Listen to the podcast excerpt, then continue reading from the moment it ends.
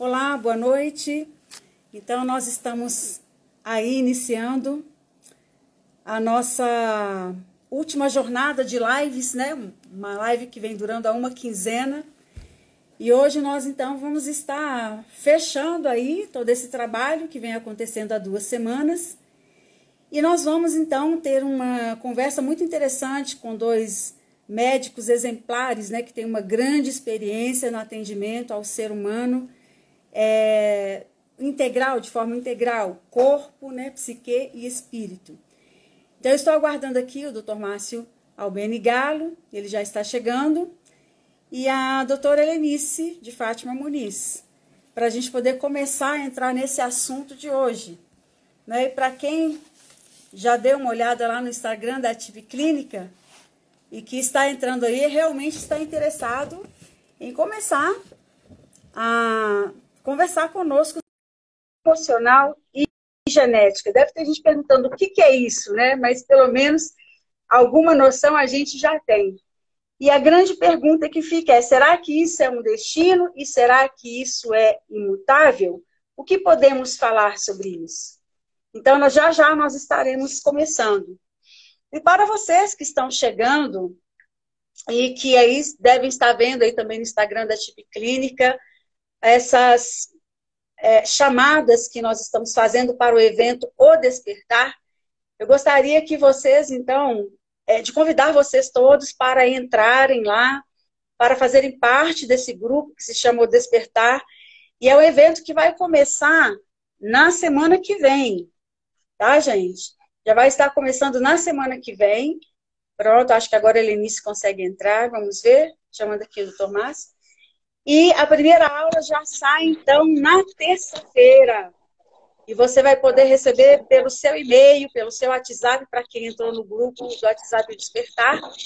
E é, a cada aula, depois, em seguida, nós vamos estar conversando ao vivo para poder tirar todas as dúvidas e fazer um bate-papo bem interativo só com aquelas pessoas que estão realmente dentro do grupo de, do WhatsApp, formando compondo aí esse grupo que vai conversar sobre o despertar.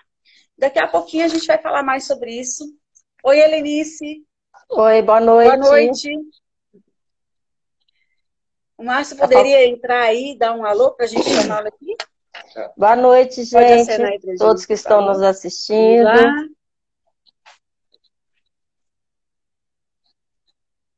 Boa noite, Helenice. Boa noite. Nós não, acho que nós não estamos ouvindo você. Vocês estão me ouvindo? Eu acho que vou colocar o fone eu aqui, estou ouvindo. Estou ouvindo. Pronto, vamos ver. Ficou melhor? Ficou muito melhor. Pronto, gente. Então, boa noite a todos vocês que estão chegando aí. Sejam todos muito bem-vindos. É uma alegria nós podemos sentar mais um dia para conversar sobre questões que realmente nos ajudam, nos orientam, porque quanto mais a gente conhece sobre o ser humano, mais a gente conhece sobre a gente mesmo. Quanto mais a gente conhece, mais a gente toma decisões assertivas e também mais a gente consegue fazer prevenções de todas as formas, né? inclusive de doenças. Então, nós queremos estar com vocês nessa noite conversando sobre esse tema que realmente todos os temas estão presentes na vida de todos nós. A gente fala isso todos os dias, mas é que realmente isso interessa muito a todos nós. Por que, que é tão importante a gente saber o que, que é herança genética, o que, que é herança psíquica? Porque tantas pessoas que sofrem ficam sem respostas. Então, eu acho que hoje vocês já podem ir deixando as suas perguntas, né?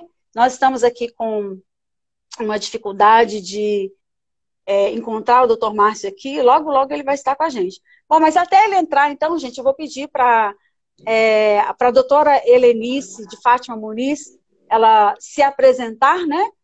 E aí, depois da apresentação dela, a gente, com certeza, eu acho que o doutor Márcio já terá entrado aqui. Boa noite. É, para quem não me conhece ainda, né, que sempre tem alguém que chega, é, eu sou médica, Fiz a formação primeiro em pediatria, dei aula na Universidade Federal aqui do Espírito Santo e EMESCAN, é, no departamento de pediatria. depois eu fui é, trabalhar com as Fazendas Esperança, que atende dependente químico. Aí eu fui fazer uma especialização dentro da área também de saúde mental, fazendo pós-graduação em psiquiatria do adulto, da infância e da adolescência. Fui fazer também a mestrado em psicologia, sou professora do método ADI-TIP, fiz a formação junto à Fundação E tá bom, é só. e sou professora do método. Então, seja bem-vinda, doutora Eunice. Para quem não esposa, sabe... Sou esposa, sou mãe, sou boa cozinheira, que mais? É minha irmã. Sou irmã. É isso aí. Eu queria que o doutor Márcio Benigalo, que ele também se apresentasse para quem não conhece, por favor. Vamos lá. Tudo isso que a Helenice falou, transmitido geneticamente também, o que a gente estava com problema aqui é na transmissão de tecnologia, não é na genética, né? Boa noite a todos. É, eu sou Márcio, sou médico uh, formado aqui, né, na UFMG desde 95 com especializações aqui na área, também me especializei uh, em psiquiatria, assim, psicossomática, é, fiz a formação aqui de é, fiz a formação aqui de terapeuta, né, de formação para terapeutas aqui da DI, e estamos aqui, estou aqui na, na clínica desde 98, trabalhando com a doutora Eunides, doutora Helenice lá em Vitória, fazendo, tendo muito prazer em fazer parte dessa equipe. Muito, muito bom. Bom, então, que bom que vocês já estão chegando, não é?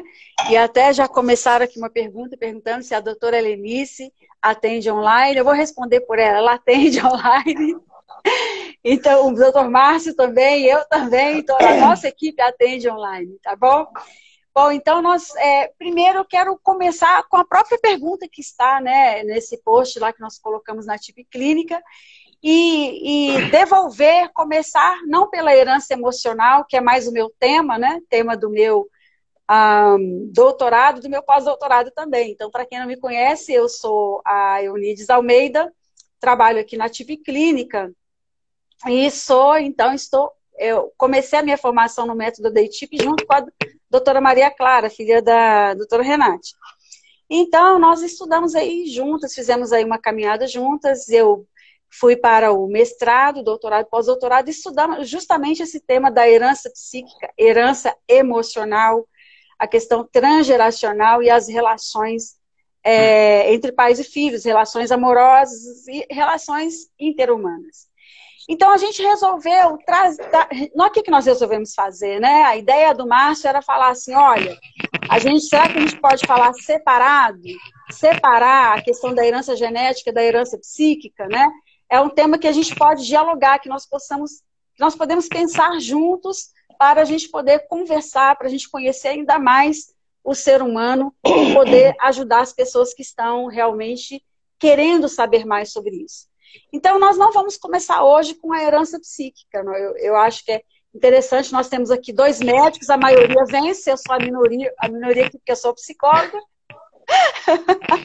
então eu vou começar perguntando para os dois, né? Mas eu acho que tem algum barulho aí, alguém tá talvez mexendo. Será que sou eu? Pode ser que seja eu, né? Tinha um barulhozinho aí. Bom, é, então vamos não lá. Ouvindo, não. não, né? Tá, tudo bem, deve ser eu aqui. Bom, gente, boa noite, né? Boa noite, Márcio. Boa noite, Helenice. Já ia falar Matilde, mas a Matilde está aqui do lado. Boa noite, vocês que estão aí, né? Todos vocês. E a, a pergunta que está lá é assim: olha, herança emocional e genética. É um destino? É imutável? Então, a primeira coisa que eu vou devolver para vocês, tem muita gente que não sabe o que, que significa herança genética e por que, que é importante a gente falar disso. E o que, que, a gente pode dizer sobre isso? É destino? É imutável? Então, assim, eu vou começar com o, o Dr. Márcio e daqui e a partir dele eu vou, a gente vai começar a conversar com a doutora Helenice também. E vão mandando as suas perguntas. Tá ótimo. É, boa noite mais uma vez a todos. Eu e, eu e Helenice vamos certamente trocar muitas figurinhas aqui. Vocês fiquem à vontade para perguntar. Mas eu acho importante, eu estava conversando com o Nides aqui na nossa preparação, é, do tanto que isso mudou ao longo do tempo. Né? Então, acho importante fazer, é, fazer um, um, resgate né, do que, que a gente sabe sobre genética, sem, sem aula, tá, gente? Fica tranquilo, não é aula de biologia. É, ô, Mas Márcio, é um resgate fala... Peraí, só, mudou... doutor Márcio, me falava que é o seu, o seu, o seu fone está fazendo muito barulho. E, eu vou é, segurar ele... assim, então. É, né? vai ficar eu ótimo. Eu vou segurar assim, porque eu não tô... Não estou ouvindo porque ele é que está fazendo o barulho, né? É, exatamente. Ótimo. Vamos lá. Então, tá. eu devolvi a pergunta. Tá Vou segurando assim ó, e eu mexo com uma mão só. Então, é, não é aula de, de, biologia nem de genética, mas é que o assunto, né, Lenice, mudou tanto nos últimos anos, mas tanto, que é importante a gente recapitular um pouco para vocês irem entendendo o quanto que a ciência Uh, do ponto de vista da medicina, evoluiu para chegar perto de uma coisa que eu acho que é mais próximo do que a gente sabe e entende hoje, e, e, e vai falar mais profundamente sobre herança psíquica. Então vejam bem, a gente aprendeu aquele negócio lá nas aulas da escola mesmo, né? Que tem um espermatozoide que traz o material genético do pai, que tem o óvulo que traz o material genético da mãe, os dois se fundem, aí é o nosso material genético. Isso todo mundo sabe. Mas daí a gente fica pensando exatamente sobre essa pergunta, né? Bom, seria então um destino, uma coisa imutável, porque eu recebi lá e pronto, a carga já está definida, não tem como mexer mais nisso. E a grande questão que tem acontecido nos últimos 15, 20 anos é que foi surgindo uma nova área da ciência nesse aspecto da genética que a gente chama de epigenética. Ep quer dizer em torno de, né? E é exatamente isso. A gente percebeu que existem uma série de ligações, químicas também, mas não químicas, que fazem com que o DNA mude de conformação. E isso é muito importante da gente entender, porque a carga está lá. Mas para que aquela carga se manifeste, ela precisa estar numa posição em que ela possa ser lida. É, não vou fazer revisões disso não, mas é isso. Se o DNA não for lido, a expressão genética daquilo que está lá não vai aparecer. Então, essa é uma coisa muito importante da gente entender, porque no começo, quando se pensava da carga recebida, todo mundo falava, é imutável, né? Tá dado, eu recebi ali e vai ser assim. E hoje a gente sabe, na verdade, que existe uma interação muito grande da, do ambiente externo, das emoções que as pessoas vivem, da nutrição que as pessoas têm, enfim, o ambiente, através desse entorno do DNA, que é o epigenoma, pode alterar a expressão gênica. Então, a carga genética que a gente recebe também é dinâmica. Ela também pode se expressar ou não de acordo com os estímulos. Né? Isso. Então, isso é o que eu queria trazer para o pessoal que está nos ouvindo, para entender isso. Até do ponto de vista físico, a gente está entendendo o quanto que é dinâmica a nossa vida, o quanto que as nossas coisas são dinâmicas, né? Eu vou deixar agora a Lenice completar aí, que certamente ela quer comentar um monte de coisa. Ah, com Não. certeza, mas eu, eu vou devolver com uma pergunta para ela, porque pelo menos a gente dá um norte, né? Outro dia eu escutei lá, ela falando um pouquinho sobre essa questão da, da, da herança né, genética. E de, e de, todo esse processo que você falou e da epigenética, dessas descobertas, mas ela falando como que realmente da importância do ambiente, né? É um ambiente que é um ambiente facilitador ou um ambiente adoecedor nessa questão da, da, da, da expressão. Então, mas então, aí já. É. Tá. Então, assim, é, para quem não é da área, né? Como é que, para ficar bem fácil, como a gente ensina né, para os alunos, é como se o, o, nosso DNA ele é tão grande, tão grande, que ele não caberia dentro do núcleo da célula. Então, o que, que ele faz? Ele enrola, como se fosse um carretel e uma linha. Então, ele fica enrolado. A linha é o DNA, né? Ele, ele é feito de genes, então ele fica enroladinho. Só que, como o Márcio falou, que para ele ser lido e transcrito, ele tem que, a linha tem que abrir. Porque se ela ficar enrolada, ela não é lida. Então, é assim que se faz. Ele desenrola e enrola. Se ele enrola, ele não é lido, nós chamamos que os genes estão silenciados. Então, eles não vão se expressar. E se ele desenrola, significa que eles estão abertos. Então, dá para ler nós chamamos do RNA, vai lá ler, codifica e vai formar uma proteína que vai fazer a ação em todo o organismo para ele ser um organismo saudável. Compreendeu? Então, qual é a situação? É que há muito tempo, como o Márcio falou, achava que a gente herdava apenas os genes, eram os únicos que levavam os, o, a codificação de como que os descendentes seriam, né? Então, assim, quem tem cor azul dos olhos pode passar, tal. Então, agora a gente sabe que existe uma outra herança que é muito mais importante. Que o DNA, ele é importante? É. Ele pode trazer doenças através de mutações? Pode. Mas o que mais traz alterações é exatamente esse epigenoma, que, que vai ser influenciado pelo ambiente. Então, por que, que a gente está falando isso? Por que, que isso interessa a gente, né? Porque é como se os sinais que o, o ambiente oferece para esse DNA, ele vai lá estimular para ele se abrir quando for sinais positivos ou para ele se fechar quando for sinais negativos. O que que isso interessa é, para a nossa vida, né? Por que que se interessa, né? O que que isso tem a ver com a nossa história de vida, né? Porque todas as escolhas que nós fazemos, sejam elas positivas ou negativas, desde a fase uterina, também na infância, elas são sinais que vão estar sobre, sobre o DNA, que nós chamamos por cima dele, influenciando a expressão desses genes. E ele pode mudar a expressão do gene para uma, de uma forma sadia ou doentia, sem mudar a sequência do DNA. Então não tem mutação, mas tem alteração química e muda essa expressão. E isso tem a ver com a nossa vida por isso. Porque se a gente pensa que as escolhas que a gente faz na nossa vida modifica esse epigenoma, vai modificar também os nossos comportamentos. E isso é passado de geração em geração.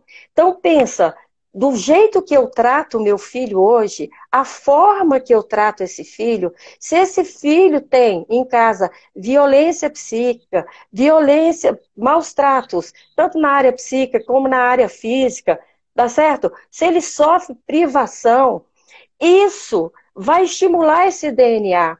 E vai fazer o quê? Vai fechar esse DNA que deveria estar aberto. Por uma coisa que a gente chama de metilação. Ele silencia o DNA. Então, essa criança, ela vai começar a apresentar manifestações de doenças. E essas manifestações ela vai levar para o resto da vida. E não só na vida dela, mas olha, você vai ver essas expressões nos nossos netos, bisnetos, tataranetos. Por quê? Porque essa herança, não só a herança do genes é passada, mas a herança do epigenoma também é passado. Ela é herdada pelas gerações. Então, e isso a gente vê pelo inconsciente quando a gente aborda o inconsciente. Agora, o bonito disso é que essas alterações são reversíveis. Então, nós temos a, oportunidade de fazer novas escolhas e decidir por um caminho mais certo. Quando a verdade é revelada, aquelas distorções são desfeitas, também vai modificar o comportamento desse epigenoma. Ele vai se abrir, ele vai se modificar e pode viver de uma maneira mais saudável. É isso que a DI faz. É isso que a DI ajuda a fazer. E isso é libertador. Porque a gente não fica mais condenado. Não existe mais aquele determinismo genético. Não existe mais isso. Tá certo? Ele pode ser mudado. A expressão desses genes a partir de novas escolhas. Vou passar agora para vocês. É, mas ah, então aí eu acho que começou, que as pessoas agora devem estar é, pensando em várias perguntas, né? Porque geralmente é o que mais se quer saber é sobre essas questões de indicadores, né? De, de doenças, por exemplo, dentro da, da linhagem familiar. E as pessoas querem saber como é que essa questão, né? Aquilo que eu recebo, quer dizer, se dentro da minha família tem determinados tipos de doenças, existem esses indicadores, né? Então, isso quer dizer que é, fatalmente eu estou determinada a adoecer desse, desse modo, seja uma doença física, uma doença é, psicofísica, psíquica, de diversas ordens, né? E aí que vem também uma pergunta da Maria Clara, se então existe a possibilidade de mudar as ordens é, da, do DNA. E aí eu já pensei naquele caso clínico que está lá, né, do, aquele que você trabalhou, Helenice, que está lá no livro da doutora Renate, mas eu não quero que você fale dele agora, não, quero que você guarde ele um pouquinho, né? E eu quero levar essa pergunta primeiro para o doutor Márcio. E daqui a pouco você pode complementar. Gente, já já eu também vou falar sobre herança psíquica e esses processos de repetição nas nossas vidas. Calma aí, nós temos que falar de tudo um pouco. Vamos lá, doutor Márcio. Tá certo. Olha, eu acho que eh, tudo isso que foi falado é importante o pessoal entendendo isso. Nós estamos aprendendo isso. Agora, isso sempre foi verdade. O problema é que, às vezes, é, o paradigma científico ele não consegue abarcar todas as questões da verdade. Aos poucos, ele vai descobrindo. Então, nós estamos falando para vocês de uma descoberta científica que não é primariamente da ADI, mas que a ADI fez inclusive antes da genética. E agora a genética está mostrando como, do ponto de vista físico. Então vejam bem que interessante. É, a gente sabe aqui o como esses registros, né? Você, Unidos, vai falar um pouco mais, mas é só para fazer o paralelo. O quanto esses registros são revistos por nós mesmos, mesmo na vida adulta. Então veja, a fase, a Helenice falou de rever, o bonito é que isso é reversível. A fase, então, em que essas leituras ou essas releituras podem ser feitas, olha que interessante, Eunides. É a fase antes da fecundação e nas primeiras horas do feto. Mas isso acontece depois também. Mas as fases em que essa revisão é feita com mais força e frequência, em número, é exatamente nos gametas e depois que os gametas se fundem nas primeiras horas. E a gente vê, né, pelo inconsciente, a questão do eu pessoal, como o eu pessoal é o coordenador dessas escolhas. Então, é muito importante a gente entender que a herança psíquica e a escolha, essas questões que a gente fala do nível espiritual, da liberdade, da verdade, dessas descobertas que a pessoa faz e é capaz de reformular, o quanto que isso pode ir afetando positivamente o aspecto físico. Então, veja, diabetes, você perguntou das doenças. Diabetes e hipertensão são doenças crônicas que aparecem lá na pessoa com 50, 60 anos, muitas vezes. Mas a, epigenética mostra que o epigenoma dessas doenças já fica gravado e decidido no feto. Se vai manifestar ou não depende dessa série de elementos, inclusive os psíquicos. Porque veja, mesmo uhum. sem a ADI, mesmo sem a ADI, a epigenética já falava, já tem estudos muito interessantes, né? Helenice falou disso, a gente vê até em animais, gente. Eles já fizeram estudos de cachorros, duas linhagens de cachorros. Uma linhagem de mães caninas que cuidavam, isso é um comportamento e mães caninas que não cuidavam. Então, tem a transmissão pelo DNA, mas tem a transmissão pelo epigenoma. Quando eles pegavam esses cachorrinhos pequenininhos e colocavam eles para serem é, é, cuidados pela cachorra que não cuidava, quando esse cachorro chegava na vida adulta, ele tinha o epigenoma da mãe adotiva e não o DNA da mãe biológica. Então, veja, é muito impressionante é. essas coisas. Né? Então é importante a gente ver o tanto que mesmo fisicamente, como a Helenice bem colocou, lembrem-se dessa palavra, gente, porque é muito rico para a gente se alimentar de esperança do quanto que a gente pode mudar. Não tem mais determinismo tão fixo quanto era como a gente pensava antes. Isso também está acontecendo, né? Outra área que a gente estuda bastante, eu e ela, que é a neurofunção. O cérebro também se regenera, o cérebro tem uma Isso. neuroplasticidade que a gente não achava que tinha. E tudo isso está aparecendo cada vez mais. É muito importante é, todo esse diálogo, e eu acho que realmente uma live de uma hora não vamos conseguir. Talvez a gente nem entre na questão da herança psíquica hoje, e a gente marca uma outra conversa para eu falar dessa minha pesquisa. Mas sabe o que eu estou pensando aqui, né? É que realmente, se a gente pensar, né, que o ser humano ele, ele é, na sua totalidade, na estrutura do ser humano, nós temos o corpo, nós temos o psiquismo e nós temos o espírito, que é a estrutura da pessoa humana, né? E nós vemos pela abordagem direta do inconsciente, pela pesquisa da doutora Renate Oste Moraes, e também né, nas nossas bases antropológicas e fenomenológicas em Edith Stein, e, e, que existe um eu pessoal, né, algo que é pessoal, quer dizer, nós todos seres humanos temos a mesma estrutura em termos universais, mas nós temos um eu que é pessoal e que é coordenador de todas essas instâncias. Então vocês estão falando como que o nosso corpo ele reage ao ambiente externo desde a vida intrauterina. Né? E Russell também já falava disso, né? que a criança na carne materna já sofre todas as impressões do mundo externo, e inclusive do ponto de vista genético, ele vai falar que a natureza interfere na cultura e a cultura na natureza. A cultura no sentido do entorno, da, que vem por meio dos pais, da relação com os pais. E a gente vê isso quando a gente começa a fazer, a, a acessar a memória inconsciente. Nós vamos vendo que não é só uma memória genética, nós temos uma memória psíquica de toda a nossa e espiritual de toda a nossa fase intrauterina e também abarcando a herança psíquica dos nossos ancestrais e daqui a pouco mais à frente vou falar sobre isso. E por que, que eu comecei a falar da estrutura da pessoa humana? Para a gente ver um pouquinho isso que o Márcio falou, a gente não pode separar né, a herança genética da herança psíquica e da herança espiritual, porque o não ser humano é essa totalidade.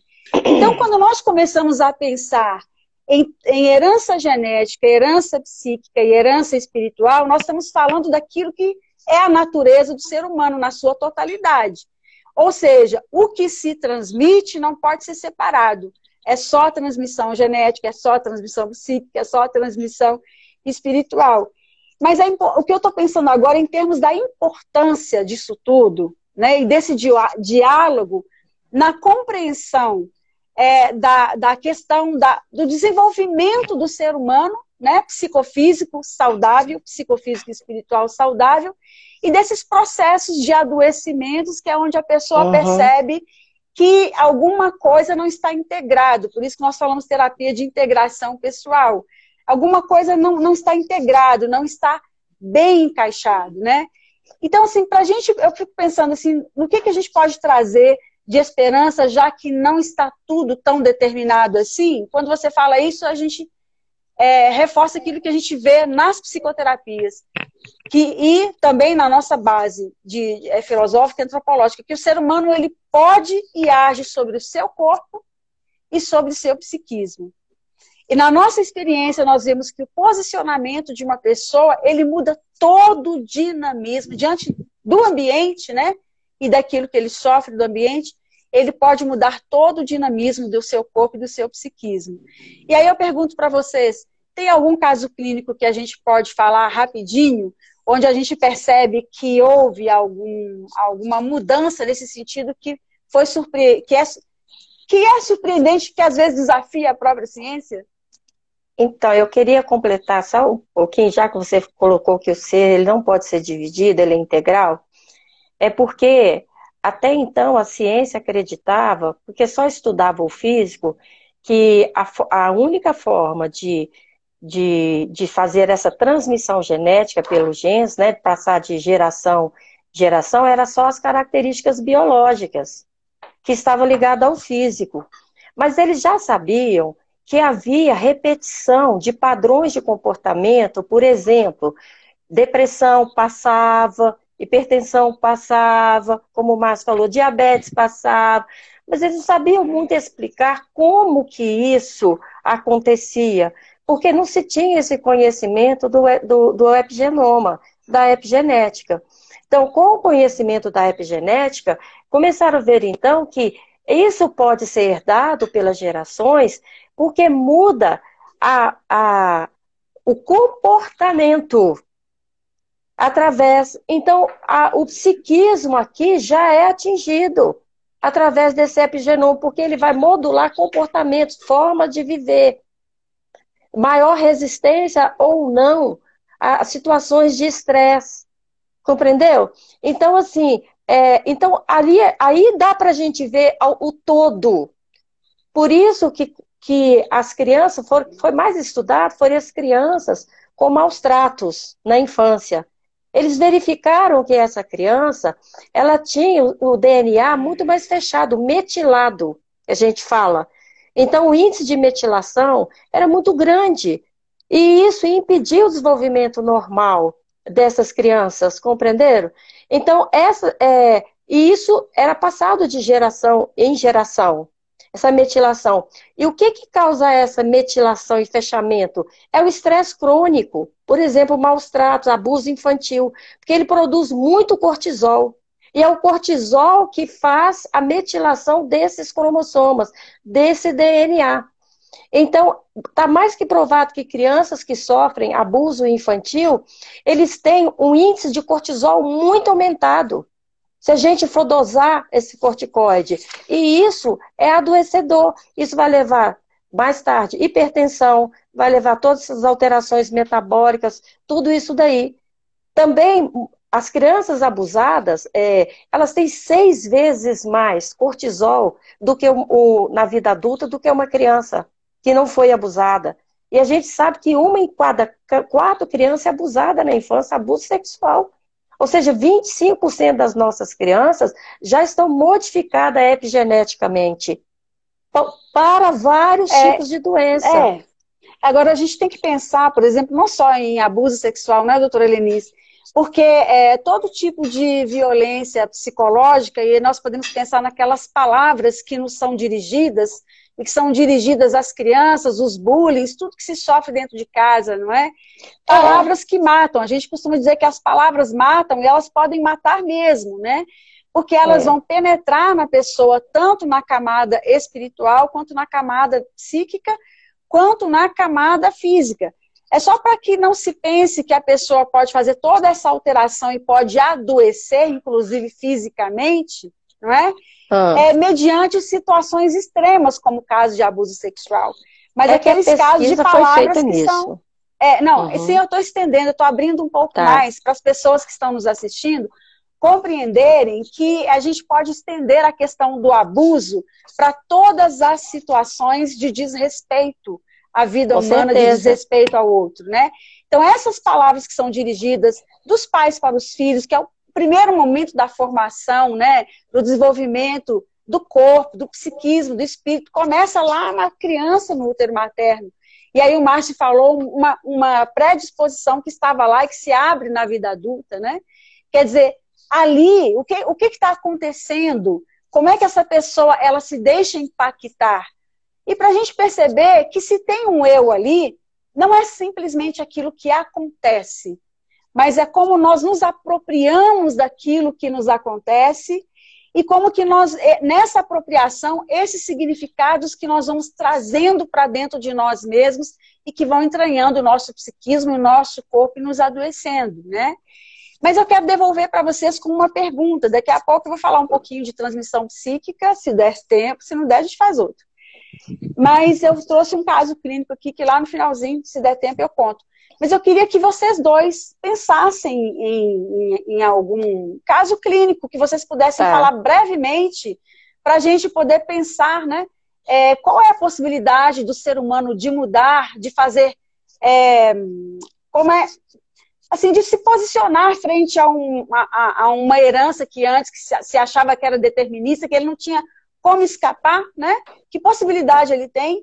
E se ele já adoeceu, existe então uma possibilidade de reversão? Como é que a gente pode, pode pensar isso, trazendo uma esperança para as pessoas? Então, deixa eu fechar aquilo que eu falei, que só tem mais três palavrinhas, senão a pesquisa fica incompleta. Claro. Porque ele não tem aumento, ele não tem aumento só do cortisol. Ele também tem diminuição do fator neurotrófico que o Márcio falou, que é o BNDF, que faz o crescimento celular, compreendeu? Então, essas crianças, e, e, também ela tem destruição dos telômeros que mantém a célula jovem. O que, que acontece com essas crianças que foram estudadas? Elas têm é, uma perda celular, de uma quantidade de perda celular, quando ela não deveria ter. Essas crianças, ela, elas com isso, imagina só, elas terão muito menos possibilidade, tá certo? De crescimento, de, de, de, de se expandir pela vida. 30%, tá certo? Que ele fala aqui do hipocampo, ele, essas crianças têm 30% a menos de células no hipocampo. Isso é muito sério, gente. Então, assim, existe destruição celular, existe prejuízos cognitivos mais tarde. Essas pessoas que são vítimas de todos os tipos de abuso, eles têm a amígdala muito mais reativa de medo diante de situações. Então, são pessoas marcadas geneticamente pelo resto da vida. Então, assim, há coisas que são reversíveis, comportamentos, mas pode ter lesões que, que podem ser irreversíveis. Graças a Deus, que se ela pode ser reversível, se a gente muda a expressão desses genes, ele pode também fazer novo crescimento, pode aumentar o fator de, neurotrófico e melhorar o crescimento de células nervosas, como o Márcio falou. E a gente pode melhorar a qualidade de vida física, psíquica e espiritual. Aí eu fecho. Eu vou até tá aproveitar tá que o Márcio vai entrar agora também, já vou pegar uma. Vou trazer uma pergunta aqui do Léo Moreira e vou devolver para você, Márcia. Aí você completa com o que a Helenice falou e o que o Léo Moreira está trazendo. Obrigada, Helenice. Belíssima reflexão. Ah, ele fala assim: olha, o indivíduo desperto é capaz de ah, afetar o ambiente e a, cultu ah, a cultura e ser afetado por ela, ou pode aceitar que há o que há de bom e rechaçar o negativo. Eu estou aqui para despertar completamente, né? E tem a Rosineide, então, obrigada, Léo, obrigada, Rosineide, pela é. participação de vocês. É, o Léo já nos acompanha há bastante tempo, né? A gente tem sempre encontrado aí nas lives, né, Léo? Obrigada pela presença. E a Rosineide pergunta: quando estamos com a criatividade bloqueada, é fácil desbloquear. Bom, nós vamos ter que encaixar uhum. as duas coisas para você. Você vai encaixar o que a Lenice falou, o que o Léo Moreira pergunta e o que a Rosineide perguntou. Então, é com você, doutor Márcio. Vamos lá, vou tentar. Ainda vou, ainda vou é, trazer algumas coisas que está aqui com comentários e perguntas também. Então, agradecendo aqui o, o comentário é, carinhoso da Simone, né?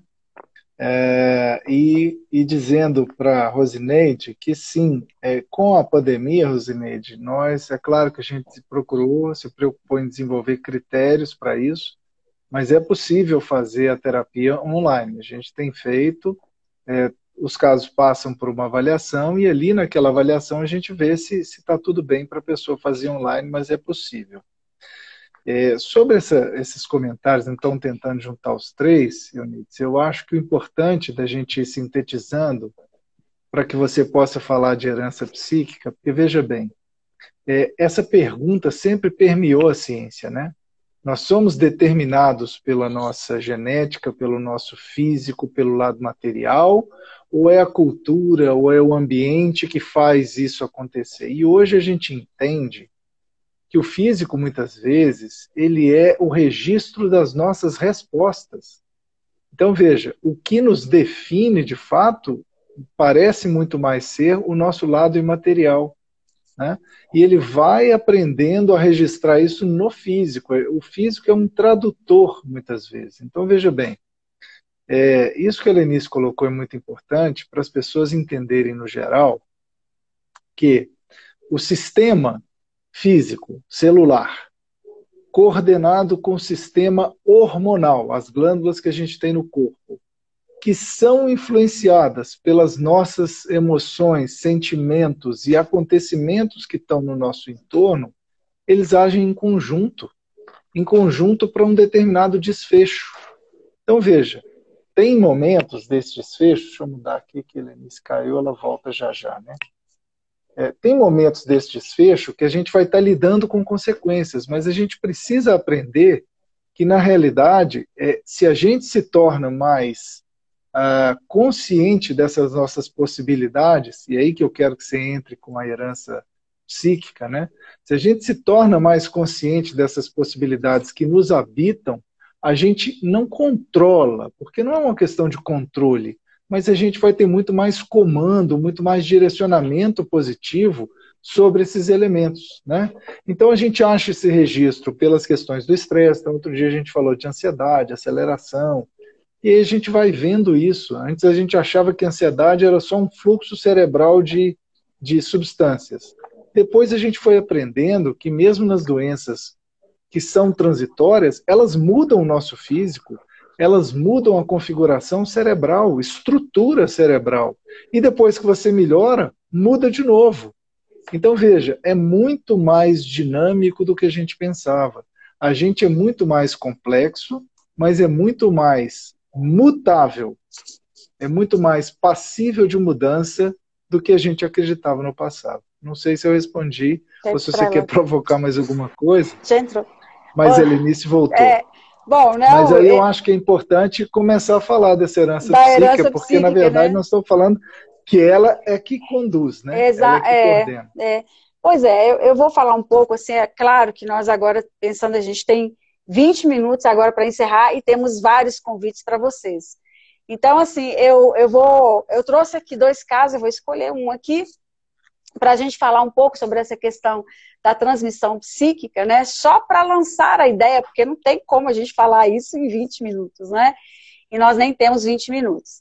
Mas é para trazer para as pessoas, de uma forma geral, esse conhecimento de que quando nós chegamos na existência, né, quando nós somos lançados na existência, a gente não chega é, no meio do nada, nós chegamos com um mundo prévio, com uma massa hereditária, nas palavras de Rússio, com uma herança psíquica, não é, nas palavras da doutora Renate, que nos é, que nos é dada, nós somos presenteados com uma herança que vem dos nossos pais.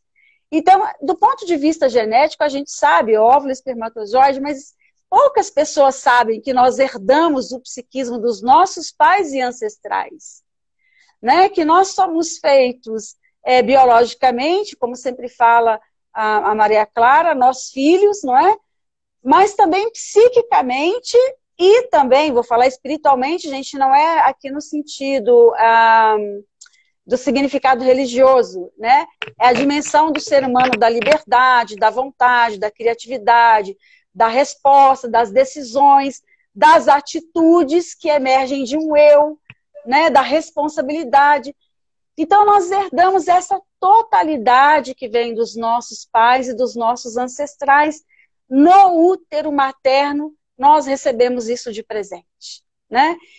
Só que aqui tem um presente que tem um lado bom e tem um presente que é um lado que não é bom. Ou seja, por exemplo, uh, os estudiosos da psicanálise familiar, que também estudam a herança psíquica, eu fui para a França estudar isso no meu doutorado, eles falam assim, tem a parte bendita da herança e a parte maldita da herança, né? Mas esse maldita não é no sentido da palavra que a gente conhece maldita, não é que são aquelas feridas transgeracionais que não são elaboradas, né? E que são e que viram segredos familiares porque não se pode contar e não se conta pensando que se evita uma repetição. E na verdade, quando não se elabora e não se resolve aquilo que precisa ser resolvido lá na raiz, é que se repete por quê? Porque aquilo fica disponível como um estado bruto, que são feridas não elaboradas, engolidas e não tratadas. E na ADI também nós vemos isso, só que nós não é, escutamos a história e damos as interpretações. É o paciente que fecha os seus olhos e ele é, acessa a memória inconsciente de toda a sua história intrauterina e ele vai percebendo que ele, a memória que ele recebeu dos pais. Então, se nós temos memória genética, nós temos a memória psíquica dos nossos pais e dos nossos ancestrais. Né? Então, é uma memória inconsciente. E no acesso a essa memória, então, não é uma regressão, não é voltar ao passado, não é uma hipnose, não é uma sugestão. A pessoa está consciente e ela acessa a sua história, as suas experiências mais lindas de útero materno, mas também as suas experiências primeiras, marcadas por sofrimentos, que se ela não elabora e não refaz, ela vai carregar para a vida toda e ela pode expressar isso em formas de adoecimentos, inclusive físico. né? Que se der tempo, eu quero que ele Elenice fale um pouco depois sobre o caso da, da Maria, da distrofia muscular progressiva, assim, falar brevemente. Então, falando isso, o que, que eu quero dizer? Que quando nós chegamos e somos presenteados com a parte mais sombria da herança, nós temos que lidar com ela. Ah, eu não quero, não, assim, não, não quero essa herança. Você não escolhe os seus pais. Seus pais são dados para você. Você não escolhe a cultura que você vai nascer, você não escolhe a família, mas você escolhe o que fazer com o que você recebe. Então, assim, existe aí é, o nosso papel de sermos aquele que trabalha a herança e as feridas dessa herança que são recebidas, no sentido de não reproduzi-las e aumentá-las, né? E alargar essas feridas, né? E nós podemos nos posicionar. Então tem essa dimensão da liberdade, né? Não somos vítimas dos nossos antepassados, né? E nem podemos culpar os nossos pais por tudo, porque isso é um absurdo. Vocês gostaram da música, né? E é um absurdo por quê? Porque são crianças como você, como a música diz, na verdade, eles também têm a herança deles. E nós, então, temos esses primeiros referenciais. E aí nós nos identificamos por alguma razão. E existe uma grande possibilidade de nós repetirmos do ponto de vista psíquico e também de adoecimentos, né? A gente vê isso de doenças físicas. É, os nossos referenciais, pais e ancestrais, existe uma tendência à repetição, mas não uma determinação. Vocês compreenderam? Mesmo para doenças psíquicas, doenças psiquiátricas, tendência, não uma determinação. Então, por exemplo, a, a, vocês querem entrar? Eu posso contar brevemente o caso da Tereza, já que você me pediu para falar. Como é que é? Márcio, o que, que você acha? É, eu tô, eu tô acompanhando aqui para tentar ver se a Helenice, aí, se a Helenice pronto, volta entrou. e se você Entrei. não quer. É. é. Bom, eu estou fazendo aqui, eu, bom, já que vocês contaram bastante o caso de vocês, deixa eu falar brevemente do caso da Tereza, tá? Então, a Tereza, ela veio por um quadro de ansiedade para ajudar o filho com depressão, né? E ela era uma pessoa ciumenta, ela tinha ansiedade, um filho com depressão, e ela se dizia uma pessoa muito ciumenta, e ela dizia que ah, o casamento estava ótimo, etc e tal. E a gente sabe, né, que nós somos formados, assim, tecidos, né, desde o útero materno, é com esse entrecruzamento da herança psíquica que vem dos nossos pais, tanto a parte boa da herança quanto a parte que é mais sombria. Então ela percebeu, por exemplo, através da psicoterapia, é, uma, é, um processo de identificação com a avó dela, a avó paterna. Eu não vou contar toda a trajetória para chegar lá, senão fica muito grande. Mas ela viu, ela foi vendo ela mesma, e a gente vai perguntando, e a pessoa que vai mostrando, ela vai descobrindo aos poucos, né? Então, o que, que ela percebeu? Nós vamos, começamos vendo um, uma questão dela, foi para a história do pai, chegou na história da avó, com 12 anos, né? Porque tem questões que nós é, é, carregamos e que nós estamos repetindo na nossa história, reproduzindo na nossa história, no nosso modo de ser, que, é, que não é que quando não começa em nós, nós não temos nada a ver com isso. Nós temos porque nós carimbamos, nós concordamos e nós reproduzimos. Então, é, a repetição, como eu disse na minha tese de doutorado, é um ato de liberdade, porque nós percebemos pelo inconsciente que existe a possibilidade de não repetir. Tendência é diferente de uma lei que te determina e te obriga a repetir, tá? Então ela percebeu a avó com uns 12 anos é, e a avó se olhando no espelho, a, a, a, a, avó se achando bonita, achando o corpo bonito, e a avó estava nua. Estava num momento de autodescoberta, se olhando e sentindo alegria de ser menina.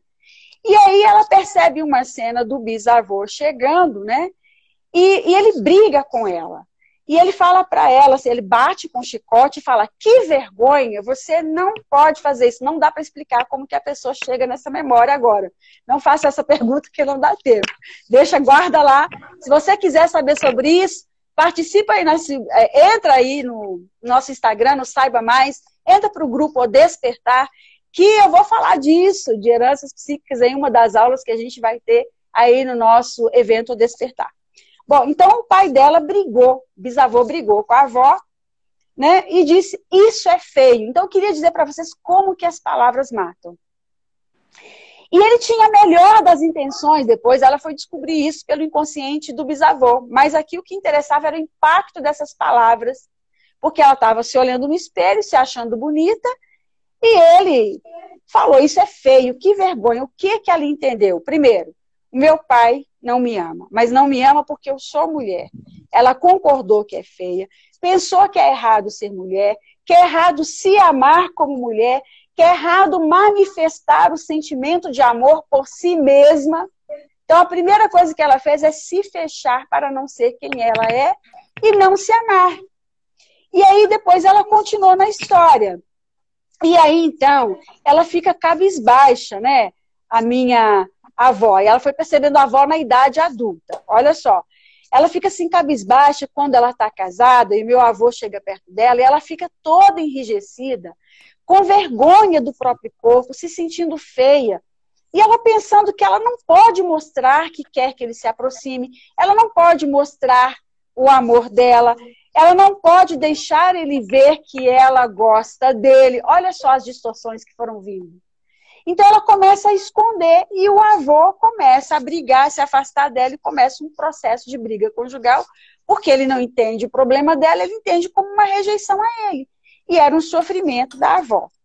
E o pai, através do pai, então ela recebe essa herança através de um outro momento que acontece quando ela estava no útero materno. Mas o mais importante, para resumir a história, é que a paciente ela foi se dando conta como que ela se apropriou dessa herança.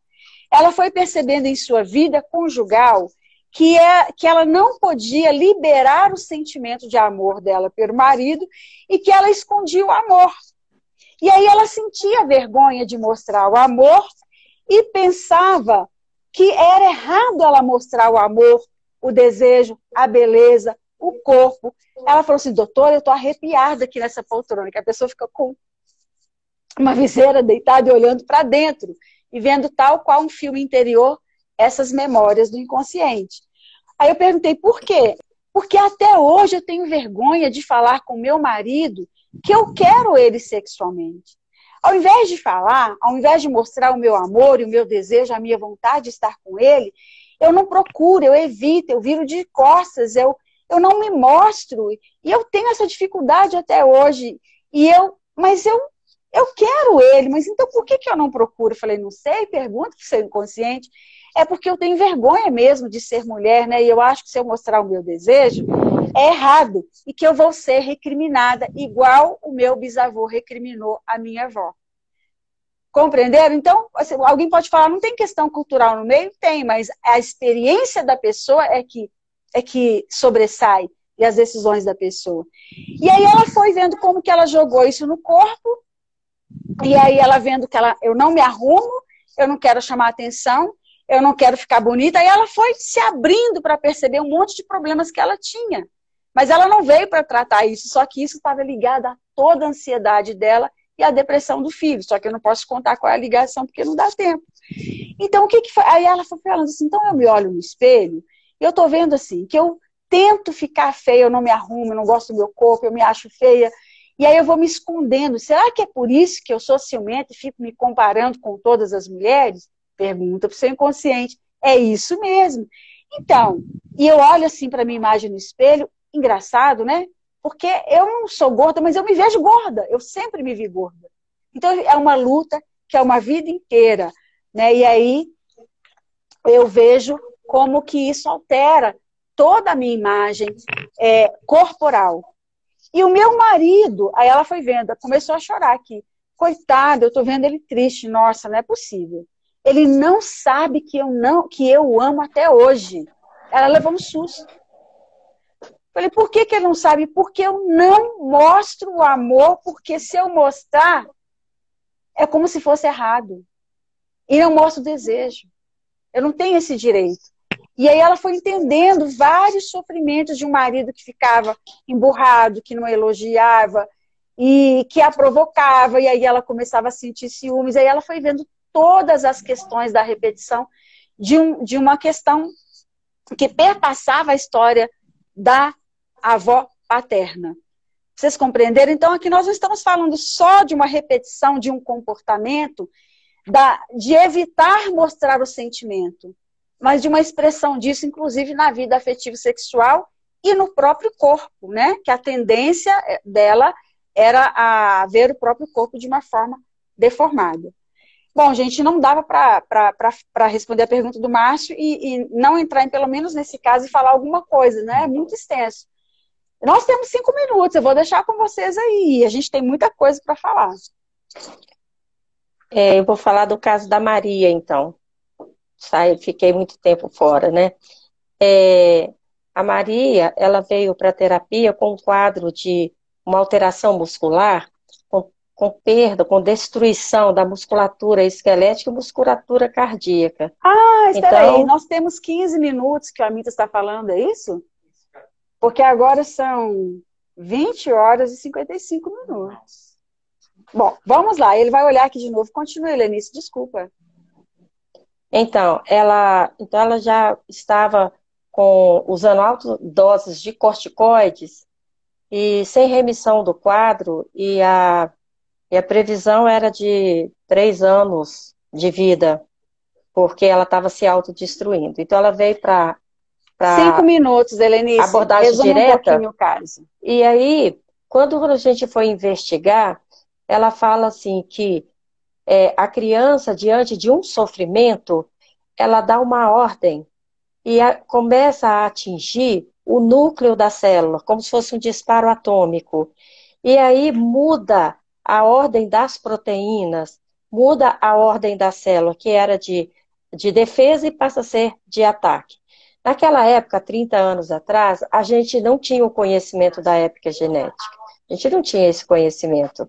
Então, só né, né, há mais de 10 anos agora que a gente está estudando mais é, essa questão, que, que dá para a gente tentar explicar né, sobre o olhar da epigenética. Na verdade, ela não tinha alteração no DNA, na sequência. O que fez foi ela fechar as áreas sadias daquele DNA, mudar a codificação dessa proteína, a célula começou a atacar e produzir uma enzima que destruía o corpo. Então, foi feita toda a psicoterapia e eu perguntei se podia fazer a reversão desse quadro. E ela falou que podia. Falei, como que faz a reversão? Ela falou assim: precisa dar uma ordem, precisa sentir o amor, precisa ver a verdade. Então, diante da verdade que ela foi vendo sobre o engano que foi feito, ela mudou a ordem e ela fez a reversão dessa expressão gênica. E ela conseguiu reverter o quadro todo. Então, já tem 30 anos que eu acompanho essa menina, né? É, e ela, ela reverteu todo o quadro, foi campeã de judô, foi dançar balé, já fez duas faculdades, casou, então, isso, isso é que a gente quer dizer que mesmo que a doença ela, parece, ela pareça ser incurável, é, sem remissão, não respondendo à medicação, se a gente conseguir mudar é por dentro, gente, se a gente conseguir fazer essa modificação, e a modificação é pela verdade, é pela expressão do amor, porque é o amor que estimula esse DNA agir de forma autêntica, natural, como era para ser. E é exatamente o desamor, que são sofrimentos, que faz fechamento e adoecimento. Então, assim, é importante a gente falar isso porque gêmeos que têm o mesmo DNA, pelo epigenoma, como ele responde ao meio ambiente, eles são totalmente diferentes. Isso mostrando o indeterminismo genético, que é o epigenoma, que vai modular os comportamentos, que é o mais importante, que é a expressão. Então, eles são totalmente diferentes no modo é, de ser, no modo é. de reagir. E aí são aqueles casos, né? Uma vez eu, eu, te fiz uma pergunta, tá? Até lá no Instagram da doutora Helenice, né? Arroba é, Helenice Muniz, né? Assim que é o seu Instagram. Bom, você não vai saber mesmo. Não. Eu deixo a Sara uma hora, ela coloca aí. E o Márcio, e o Márcio Galo também, né, no Instagram dele, eu quero que vocês procurem acompanhá-los. Todos eles são professores do método ADI TIP. Gente, nós temos que encerrar, mas é o seguinte, a, a, a, a doutora Helenice, o doutor Márcio Galo, eles vão dar aulas, né? na nossa semana do despertar, que começa na semana que vem. Se você não está inscrito lá, você pode entrar, porque isso que a gente está falando aqui é só um, é, tipo assim, sabe um petisco? O jantar vai chegar, não é?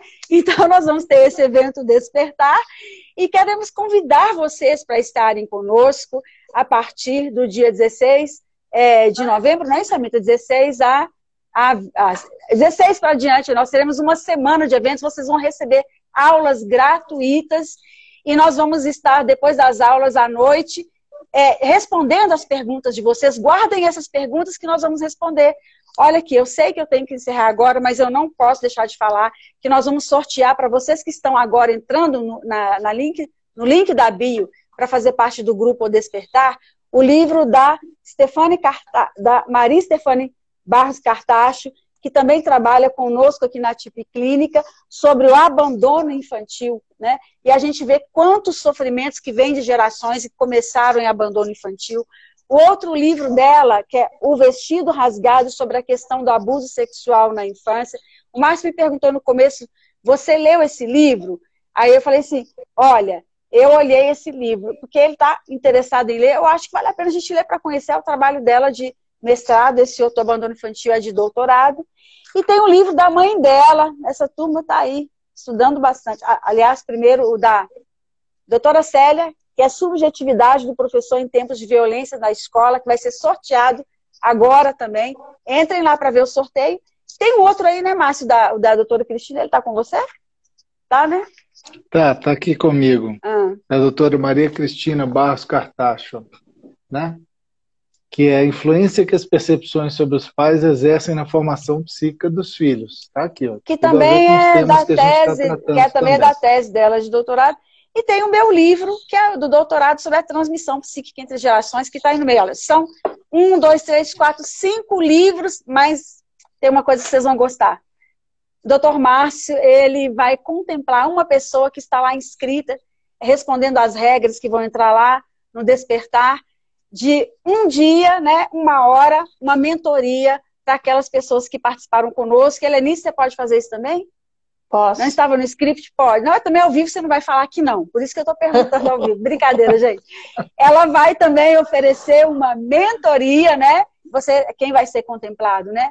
A minha foi ontem, Matilde foi antes de ontem, Maria Clara foi ontem. Olha, cada um dos professores vai poder sentar com alguém durante uma hora para fazer uma mentoria, não é psicoterapia. Bom, nós queremos uh, encerrar agora. Tchau, doutor Márcio, doutora Helenice.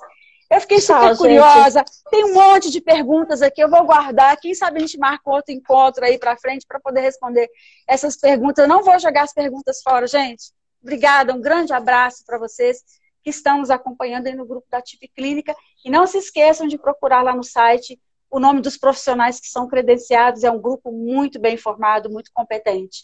Um grande abraço para vocês. Até semana que vem, hein? No Despertar. Até semana que vem, gente.